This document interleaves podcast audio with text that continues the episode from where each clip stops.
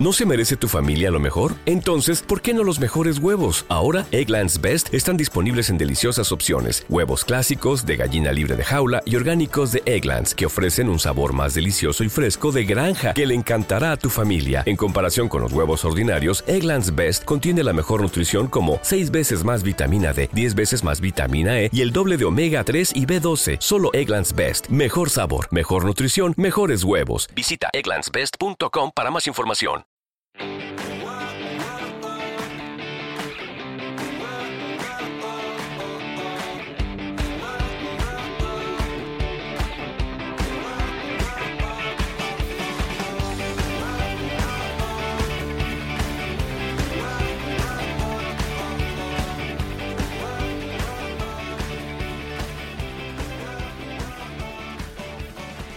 Buenos días a todos. Hoy es viernes 8 de septiembre y te doy la bienvenida al podcast de comiendoconmaria.com, tu plataforma online de alimentación y nutrición, donde tienes la academia online y la consulta con el servicio de nutrición y dietética, psicología y entrenamiento personal.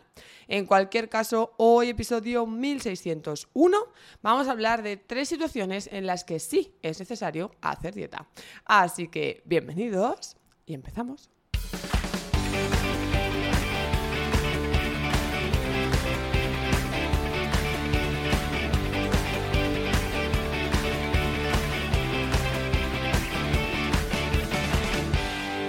Espero que tengáis muy feliz viernes y muy feliz fin de semana, que aprovechéis para descansar y recargar pilas para el lunes, porque ya estamos en, vamos, rutina, ¿no? Super rutina. Los niños ya han empezado el cole, al menos aquí en Cataluña, y los que no han empezado empiezan la semana que viene, así que ya estamos, se han acabado las vacaciones y de lleno en la rutina. Bueno, vamos con, con, este viernes. Vamos a hablar en el podcast de tres situaciones en las que realmente sí que hay que hacer una dieta, sí que hay que seguir un menú, sí que hay que estar, vamos, eh, al dedillo con lo que nos dicen. ¿Te atreverías a adivinar cuáles son? Piénsalo un momento. Piénsalo que te dejo, que te dejo el minutito. Te dejo el minutito para que lo pienses porque realmente sí que hay eh, situaciones en las que es necesario. Eh, bueno, no es algo agradable a lo mejor, pero sí que es cierto que es necesario. Entonces, vamos con la primera. La primera es eh, cuando una o uno, pasa que es una enfermedad que se da más en mujeres, cuando una está saliendo de un TCA, ¿vale? En concreto, cuando hay desnutrición y riesgo de muerte. Los trastornos del comportamiento alimentario son algo muy serio, son algo que no se les eh, parece ser, ¿no? Que no que no se les da importancia o que, bueno, eh, son un trastorno más, ¿no? Pero es una causa de muerte muy importante eh, que va en aumento además y que eh, yo creo que si hubiera un poco más de concienciación al respecto podríamos evitar muchísimos casos. Porque pensad que el detonante de un TCA puede ser un simple comentario. Un comentario tonto que tú has hecho en referencia al cuerpo de alguien sin ninguna mala intención, con toda la inocencia del mundo, da igual, pero a esa persona, cling, era lo que le faltaba para explotar. Explotar y decir, ya no puedo más, odio mi cuerpo y ahora, pues, eh, siento rechazo hacia él y voy a dejar de comer, por ejemplo. Vale, entonces, eh, los TCAs tienen un tratamiento multidisciplinar, hay que tratarlos. Al final es un, trastorno, un trastorno mental, por lo tanto, eh, es un tratamiento principalmente psicológico, pero tiene que ir acompañado de un tratamiento nutricional y a veces incluso necesitamos ayuda del psiquiatra. Entonces, eh, aparte de que puede haber eh, necesidad de que otros eh, profesionales también eh, formen parte de ese tratamiento. Los TCAs, en concreto los, los, de anorexia nerviosa, son aquellos que cursan con desnutrición y bajos pesos normalmente. Sí que es verdad que la bulimia también puede cursar con bajo peso, pero es más común en la anorexia nerviosa. El trastorno por atracón sería otro de ellos, hay otros más, ¿vale? Está el no especificado, está el de la ingesta nocturna, pero el que eh, tiene más índice de bajo peso y por lo tanto más necesidad de seguir una dieta tal cual es la anorexia nerviosa. ¿Qué dieta tiene que seguir esa persona? Pues tiene que cubrir necesidades energéticas, hasta el punto de que si no comes el mínimo pautado, te sondan. Te acogen a una cama de hospital y te ponen una sonda. ¿Por qué es eso o te mueres? ¿Vale? Entonces, en esos casos sí que es necesario seguir una dieta. Sí que es cierto que hay margen, es decir, seguir una dieta no significa que la persona tenga que comer coliflor, significa que tiene que comer un aporte de verduras, significa que tiene que comer un aporte de hidratos. Puedes elegir siempre, pero sí que es cierto que tienes que seguir unas cantidades, tienes que cubrir un mínimo porque tienes que salir de ese bajo peso y por lo tanto eh, hay que ingerir X calorías al día. Además es cierto que hay que evitar la desnutrición o corregirla si ya se ha dado. ¿Vale? De hecho, está el síndrome de realimentación en el que la persona, si viene de comer 200 calorías al día y le pautamos una dieta de 1500, la podemos matar, ¿vale? Porque el cuerpo no puede eh, soportar un cambio tan brusco en energía. Tienes de 200, pasar a 400, después, bueno, hacer una progresión, vaya. Porque si no se puede dar ese síndrome de realimentación y la persona morirse. Así que cuidado. Es un tema muy serio, es un tema muy delicado, eh, que yo creo que está a la orden del día y eh, está infradiagnosticado. Que con todas las dietas y la, industria de las dietas, con el real fooding, con todo el entorno que tenemos, se da, se da y son motivos principales por los cuales se desarrollan, detonantes, ¿vale? Y eh, ya que estoy, pues aprovecho para deciros que por favor no opinéis del cuerpo de nadie y que apliquéis la regla de los tres segundos. Si tú lo que vas a decir no se puede arreglar en tres segundos, no lo digas. Por ejemplo, si yo te voy a decir, uy, te has engordado, ¿no? Uy, te veo más rellenita. Uy, hay que ver, pues sí que te has ensanchado este año. Eso en tres segundos no se puede arreglar, ¿verdad? Pues ahórratelo. En cambio, si yo te digo, uy, María, tienes un moco aquí, y yo me lo puedo quitar en tres segundos. Uy, María, em, no sé, parece que tienes una pelusa en el pelo. Lo puedo arreglar. ¿Vale? Entonces, si yo en tres segundos puedo arreglar lo que me vas a decir, vale, adelante, dilo. Ahora, si no lo puedo arreglar, mejor ahórratelo. ¿Vale? También está el trastorno por atracón, por cierto, ya que estamos hablando de trastornos, en el que es cierto que em, hay un tratamiento dietético, pero está totalmente contraindicado el hacer una dieta. ¿Vale? Pensad que el trastorno por atracón, si lo llevamos a restricción, estamos perdidos. Vamos a acentuar ese trastorno por atracón. La restricción lleva al atracón. Por lo tanto, si una persona sufre trastorno por atracón y la ponen a dieta en plan lechuga, pechuga y esto es lo que hay que comer, lo único que vamos a hacer es agravar esa patología, ¿vale? Yo tengo muchísimas personas con trastorno por atracón y con atracones en general. Y eh, cuanto menos eh, hay flexibilidad. ¿Vale? De hecho, a esas personas no les suelo dar un menú a no ser que hayan entendido muy bien que el menú es una guía, que son ideas, que tal. Normalmente lo que hago también es, en lugar de menú, dar como un listado de recetas. ¿Qué, necesitas? El menú es que no tengo ideas. ¿Ideas de qué? De desayunos. Toma, ideas de desayunos. Es que necesito ideas de no sé qué. No, entonces trabajamos más como por bloques de ideas que con el menú en sí. A no ser, como digo, que hayan entendido que el menú, pues sin más, ¿no? Es, una, una opción más. ¿Por qué? Pues por eso, porque la restricción nos lleva a el atracón, ¿vale? Así que cuidado con eh, hacer dietas si sufrís atracones o trastorno por atracón. Un tratamiento dietético sí que necesitáis, una dieta no la necesitáis. Seguimos. Número dos. Segundo caso en el cual sí necesitas una dieta es en culturismo en culturismo, en fitness o en personas que quieren llegar a un porcentaje exacto, concreto de grasa. Yo estoy explicando todo esto porque ya sabéis que soy antidietas. ¿Vale? Yo eh, supongo que si em, me seguís habitualmente lo sabéis, ¿vale? Pero si hay aquí alguien que acaba de caer en este podcast, yo no trabajo con dietas. Yo trabajo en la alimentación como educación nutricional, la alimentación flexible y que la persona aprenda a comer. Pero he pensado que pues mira, es que justo anoche pensaba en esto y digo, voy a hacer el podcast de esto, porque sí que se me ocurrieron tres situaciones en las que se requiere una dieta. fitness y culturismo. Claro, esa gente tiene que tener un porcentaje graso mínimo. Y eso sí que solo se consigue llevando al dedillo la alimentación. Ahí sí que no te puedes elegir entre patata o no sé qué. No, allí es patata, patata. ¿Vale? Supongo que no llevo dietas de culturismo, ¿vale? Y entiendo que sí que habrá un mínimo margen, ¿no? Pero es una dieta que tiene que estar muy, muy, muy milimetrada. Las cantidades muy, muy ajustadas, porque es cierto que como te pases esto, ya está, tu grasa no baja, ¿vale? Y si tienes competición, claro, al final em, el objetivo es competir. Entonces, es como una dieta en el deportista. Sí que es cierto que el deportista tiene mucha más flexibilidad, mucho más margen, pero también es cierto que el deportista requiere de un tipo de alimentación concreto. Tiene que aportar X gramos de proteína al día, tiene que aportar X gramos de hidratos de carbono al día. Entonces, puede que no con una dieta como tal, pero sí a través de alimentos. Entonces, esa persona tiene que conocer las cantidades que tiene que aportar de cada macronutriente y cómo hacerlo. Entonces, deportistas, culturistas y fitness sí que requieren de una dieta, al menos de eh, cubrir unas necesidades concretas de nutrientes, ¿vale? En el culturismo, como tal, sí que es cierto que, porque yo conozco eh, mi compañero Álvaro, sí que Nutrición SDS sí que lleva dietas de culturismo, ¿vale? Si necesitáis a un profesional que lleve dietas de deportistas de alto rendimiento o de culturismo o de fitness, eh, podéis contactar con él porque, vamos, yo no he conocido a un profesional mejor que él en este aspecto. Y es cierto que está todo milimetradísimo, porque tú necesitas un 3% de grasa, algo que por cierto no puedes aguantar muchos días, el cuerpo no puede estar muchos días con un porcentaje tan bajo de grasa. Así que em, cuidado, ¿vale? Que no es todo tan fácil y bonito. Entonces sí que esas personas tienen que seguir al milímetro una dieta. Bajo mi punto de vista, mm, ¿qué queréis que os diga?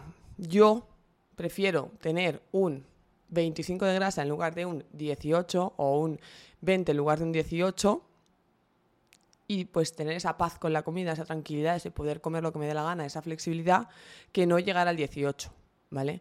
Claro que esto es un tema estético, aquello es un tema de competición, no es lo mismo. Pero yo creo que jamás me sometería a esa restricción y esa... ¿Cómo os diría? Pues ese sacrificio, ¿no? Al final, por competir. Porque aparte sí que es cierto que personalmente no me gusta el culturismo, no me gusta un cuerpo culturista, no me gusta una persona tan musculada, a mí no me gusta. A mí ver competiciones de culturismo me resulta desagradable porque, bueno, estéticamente a mí no me gusta. Entonces, claro, yo creo que jamás competiría en culturismo. Nunca digas este agua no beberé, pero no. Entonces, someterme a ese sacrificio y a esa. Entiendo que hay una pasión ahí o que hay un, algo dentro, evidentemente, que yo no juzgo a nadie y no estoy diciendo que no se pueda a uno eh, poner a competir de culturismo. Pero yo personalmente no lo haría porque el sacrificio que eso implica para mí no recompensa al poder subirme al podio, para que me entendáis, ¿vale? Pero sí que es cierto que mucha gente lo hace, así que, bueno, enhorabuena por ellos y adelante si es vuestro sueño y es lo que os hace felices, ¿vale? Ahí hay que hacer una dieta, una dieta de pasarlo mal, la verdad, y una dieta de tenerlo todo al milímetro. Y el tercer y último caso es en pacientes con patologías concretas, ¿vale? Pacientes como por ejemplo el paciente oncológico. El paciente oncológico em, tiene que seguir una dieta, no una dieta de come esto y esto y esto, pero lo mismo, una dieta de cubrir necesidades. Es que no tengo hambre, ya, pues hay que buscar la manera de que cubras necesidades sin forzarte para que no haya vómito por el rechazo a la ingesta, sin que lo pases mal, ¿vale? Entonces ahí está la gracia de el papel de nutricionista. Encontrar la manera de que la paciente oncológica se nutra, obtenga todos sus, eh, cubra todas sus necesidades nutricionales sin eh, que lo pase mal, ¿vale? Pensad que normalmente una de las consecuencias del tratamiento oncológico es la falta de apetito comer sin hambre es lo peor que podéis hacer. O sea, yo eh, lo reconozco y sé que es mucho más complicado em, subir de peso que bajarlo, aunque os parezca mentira, ¿vale? Em, y realmente comer sin hambre es muy difícil y muy desagradable. De verdad os lo digo. Entonces, claro, hay que buscar la forma en la que esa persona encuentre un mínimo placer en lo que come, disfrazar los platos para que le sean súper placenteros. ¿Sabes? Es como que hay que buscar la manera de que tú puedas comer todo lo que necesitas y que tú reportes un placer para que haya una adherencia, porque si no, no va a haber adherencia a eso. Y claro, pensad que el contexto de esta persona ya es difícil, porque tiene cáncer y porque o come o se sufre una desnutrición y por lo tanto mayor dificultad de superar ese cáncer. ¿Vale? Entonces es muy importante que eh, haya un buen profesional que nos ayude. Igual que el paciente oncológico, pues pacientes que requieran de una dieta concreta porque tienen contraindicado la ingesta de algún alimento. Qué sé yo, por ejemplo, una persona con insuficiencia renal, pues tiene que tener controlado el sodio, el potasio, la proteína, ¿no? Ciertos nutrientes, ciertos eh, alimentos que contienen esos nutrientes. Por lo tanto, tiene que seguir una dieta específica. Puede que si se le hace educación nutricional y entiende muy bien cómo es su patología y cómo tiene que comer, no requiera de esto es lo que tengo que comer hoy. ¿Vale? Porque ha entendido lo que puede, lo que no puede, lo que puede en qué cantidad, ¿vale? Por ejemplo, la dieta baja en FODMAPs cuando tienes SIBO. Claro, tú tienes que ceñirte a una dieta. Es un coñazo, yo lo sé, pero eh, bueno, si no quieres morirte de dolor, de, de, retortijones, de pinchazos, de gases, de inflamación, de... pues tienes que seguir esa dieta. Entonces, claro, por eso yo creo mucho en no hacer menús o no hacer dietas, sino en enseñar a comer. La educación nutricional para esa patología, ¿vale? Pues imaginaros, ¿no? Tienes un SIBO, hay que hacer una dieta baja en FODMAPs. Pues entiende lo que es la dieta baja en FODMAPs. Estos son los alimentos que te hacen daño, estos son los que no te hacen daño. Entonces, dar recursos para que esa persona, a pesar de tener una dieta tan limitada, con tanta restricción, disfrute de lo que come. El otro día, por ejemplo, viene una señora, una paciente, ¿vale? Que no veía desde mayo, creo que era. Y eh, me viene con analítica y dice, mira la analítica, que me han dicho que tengo resistencia a la insulina. Y tenía una resistencia a la insulina bastante importante. Me dice, pero yo he hecho lo que tú, me, lo que tú dices en tus vídeos, comer lo mejor que puedo. Pues, por ejemplo, em, había churros y ensaimada, pues elegí ensaimada que no está frita, ¿no? No era este el ejemplo, ¿vale? Pero para que me entendáis. Y es como, vale, o sea, mis consejos son para personas sanas y o personas que quieren perder peso, pero que tienen una salud de base y que son recomendaciones generales. Es decir, cuando tú ya tienes una patología, lo básico no, no te es suficiente, se te queda corto. Entonces le dije, está muy bien que hagas eso y que elijas la opción más sana, pero realmente tienes una enfermedad que tienes que tratar y que tienes que entender cómo hay que comer. O sea, mm, no es ahora ya quiero perder peso y aprender a comer y comer lo más sano que pueda. Ahora hay que comer específicamente de una determinada manera para evitar la diabetes, porque estás en una prediabetes. Si no te curas, si no te cuidas, si no trabajas en tu alimentación y tus hábitos, vas a desarrollar una diabetes. Entonces ya no vale eso de elegir la mejor opción. Ahora hay que controlar ciertos alimentos, ajustar las raciones de ciertos otros, entender cómo hay que comer. ¿Vale? Entonces, soy antidietas y lo sabéis. Y sí que es cierto que en algunas situaciones como las que os he explicado, requerimos o se requiere seguir un plan, un menú. Pero yo soy más partidaria de, además de ese menú, hacer la educación nutricional, porque esa persona probablemente em, muera con esta enfermedad. Al final son patologías crónicas, ¿vale? Quitando el cáncer, em, son patologías crónicas. El que es hipertenso es hipertenso, a no ser que la hipertensión te venga por un exceso de peso que corriges y por lo tanto desaparece, como me ha pasado con algún paciente, ¿vale? Eh, si tu hipertensión viene por edad, por, yo qué sé, o, es más grave, ¿no? Es la diabetes ya instaurada, no es una resistencia a la insulina, bueno, pues vas a ser diabético toda tu vida probablemente. Tendrás que aprender a comer de esa determinada manera, ¿no? En fin, em, que no creáis en las dietas, que sí que hay que creer en la dietoterapia, eso sí que creo que es importante confiar en ella, pero eh, siempre que busquéis ayuda nutricional, buscad a alguien que os explique cómo tenéis que comer y no que os diga, toma, este es el menú que tienes que seguir, porque ahí no vas a entender nada, no vas a saber llevarlo el resto de tu vida y no vas a estar en, bueno, pues no vas a aprender, ¿vale? Entonces, em, en resumen, la única situación en la que creo que sí que es menú de dieta de esto y de aquí no te salgas es el culturismo. El resto son dietas, pero con cierta flexibilidad y con una base necesaria muy importante de educación nutricional.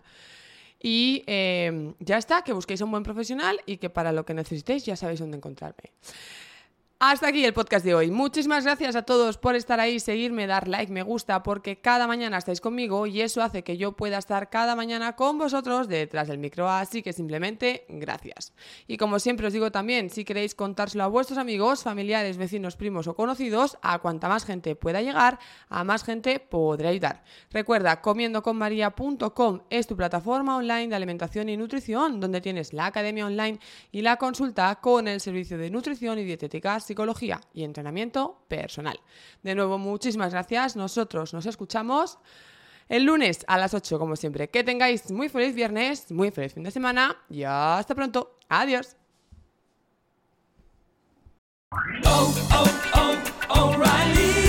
¿Necesitas ayuda? En O'Reilly Auto Parts te ayudamos. ¿Necesitas algún consejo? Te aconsejamos. Nuestros profesionales en autopartes están siempre disponibles para ayudarte a encontrar lo que necesites. Excelente servicio al cliente es solo una de las ventajas que ofrece O'Reilly Auto Parts. Los profesionales en autopartes. oh, oh, O'Reilly Auto Parts.